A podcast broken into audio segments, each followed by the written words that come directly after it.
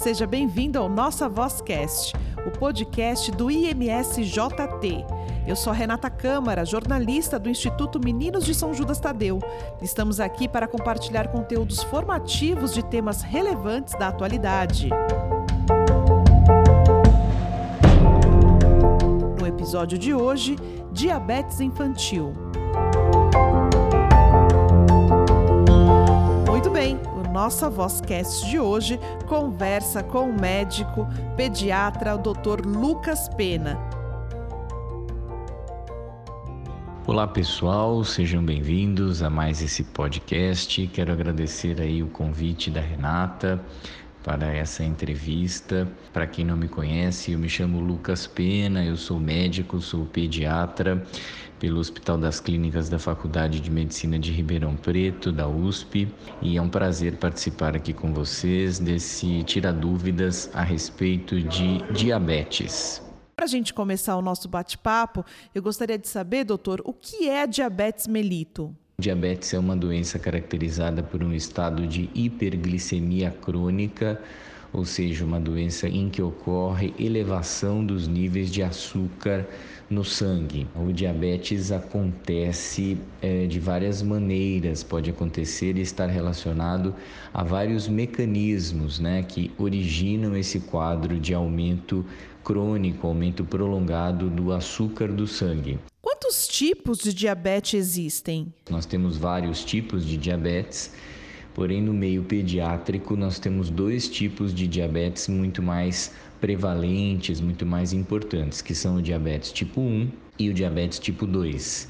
O diabetes tipo 1 é um diabetes eh, que está relacionado à autoimunidade, ou seja, uma resposta imunológica, uma defesa do próprio organismo contra o seu próprio organismo. O diabetes tipo 2 ocorre após aí o desenvolvimento de um quadro crônico de obesidade, geralmente caracterizado por é, aumento da resistência à ação da insulina. A insulina é o hormônio que controla o açúcar do sangue.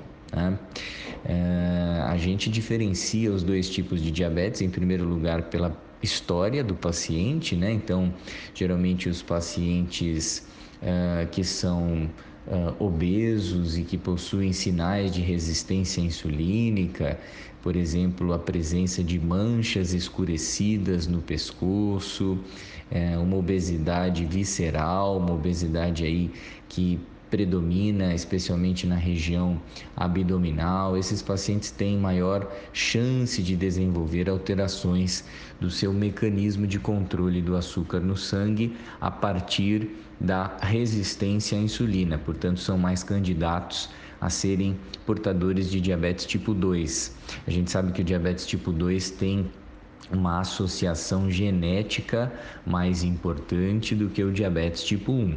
O diabetes tipo 1 geralmente clinicamente está relacionado a pacientes mais magros e geralmente se desenvolve aí ao longo dos primeiros anos é, da adolescência, é o seu pico de incidência aí geralmente em torno aí de 10, 11 anos de idade. É, o diabetes tipo 1, por sua vez, já não está tão mais associado à presença de fatores genéticos.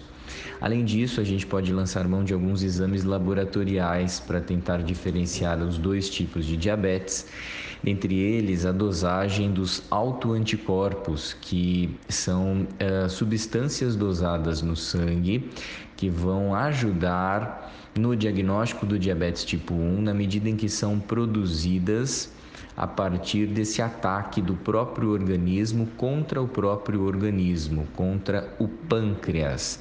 O pâncreas é o órgão produtor da insulina. Como o diabetes se manifesta? Nós sabemos que, uh, especialmente em crianças, o diabetes costuma se manifestar a partir dos famosos polis, né? A gente chama no meio médico da presença dos polis. O que são os polis? A gente tem aí, em primeiro lugar, a poliúria. A poliúria é um termo médico utilizado para se referir ao aumento aí do volume urinário, paciente que começa a ir várias vezes ao banheiro para urinar, aquele paciente que já adquiriu o controle esfinctérico, que já não utiliza mais fraldas e que de repente passa a voltar a ter perda urinária durante o período noturno, aquele paciente que começa a levantar durante a noite para ir ao banheiro, é o primeiro poli aí que a gente chama poliúria, aumento do volume urinário. O segundo poli seria a polidipsia que é um termo médico que se refere aí ao aumento da sede. E o aumento da sede está intimamente relacionado ao aumento do volume urinário. O paciente perde bastante líquido e acaba tendo aumento de sua sede. Né?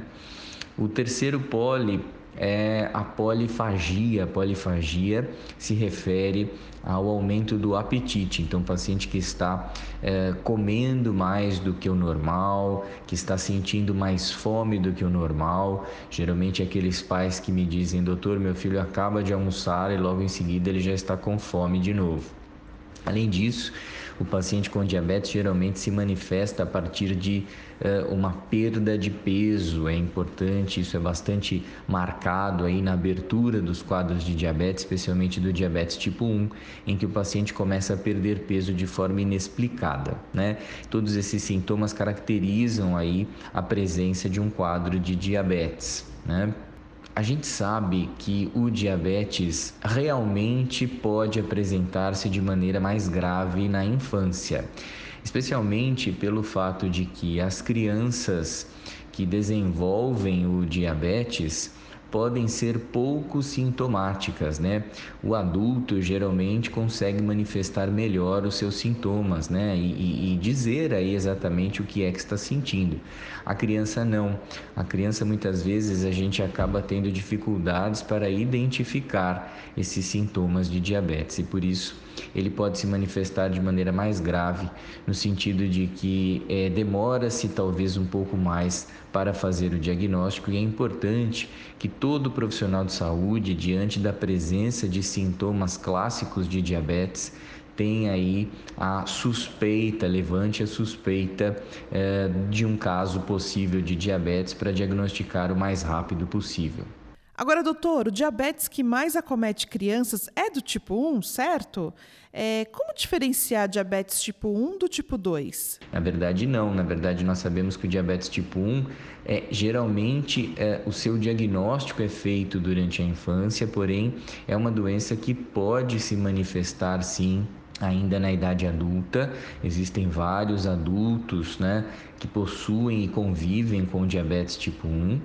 É, e o diabetes tipo 2, ao contrário, também atinge crianças, então não é uma doença exclusiva de adultos, especialmente aí nos últimos anos em que nós temos assistido um aumento importante dos casos da prevalência aí dos casos de obesidade na infância.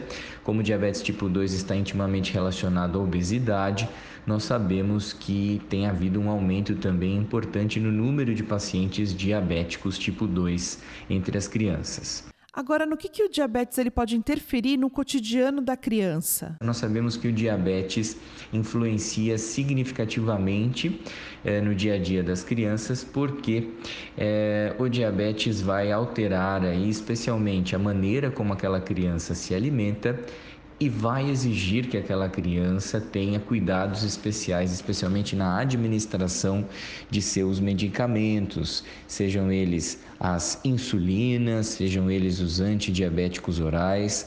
Essa criança vai ter que administrar medicamentos para o controle da doença, vai ter que ter rotina alimentar é, específica, né, saudável, evitar excessos e, lógico, cultivar hábitos saudáveis para o controle da doença. Então, é uma é, doença que afeta significativamente o dia a dia das crianças, na medida em que essas crianças deverão ser monitorizadas e tratadas de maneira contínua. Doutor Lucas, muito obrigada pelos seus esclarecimentos aqui no Nossa Vozcast. Em primeiro lugar, eu queria agradecer aí o convite da Renata e da instituição, dizer a vocês que estou à disposição aí para o que surgir de dúvidas além em relação ao diabetes. Dizer a vocês que diabetes é uma doença crônica, uma doença que vai acompanhar o paciente geralmente por toda a sua vida mas que é uma doença que possui controle, que é uma doença que possui aí é, um tratamento específico. Esse tratamento exige a presença de uma equipe multidisciplinar, esta equipe composta pelo endocrinologista infantil, juntamente com o psicólogo, com a nutricionista, é com uma equipe de enfermagem que consiga dar suporte a esse paciente nas aplicações de sua insulina, né? É, agora, em relação ao diabetes tipo 2, é extremamente importante que a gente se lembre que é uma doença que pode ser prevenida, especialmente quando a gente fala na prevenção da obesidade infantil. Então é muito importante que a gente se lembre disso, é muito importante que a gente tente evitar que as nossas crianças ganhem peso, que as nossas crianças evoluam com obesidade ainda na infância, porque esta obesidade vai trazer uma série de riscos a este paciente, essa obesidade vai trazer uma série de outras doenças, dentre elas o diabetes tipo 2. Então é importante que nós saibamos que em relação ao diabetes tipo 2, esta é uma doença que pode ser prevenida a partir da mudança de estilo de vida a partir de hábitos de vida saudáveis, da perda de peso e do controle aí desse quadro de obesidade desse nosso paciente. Foi um prazer falar com vocês esses minutos aí sobre diabetes. Um grande abraço. Até mais. Tchau, tchau.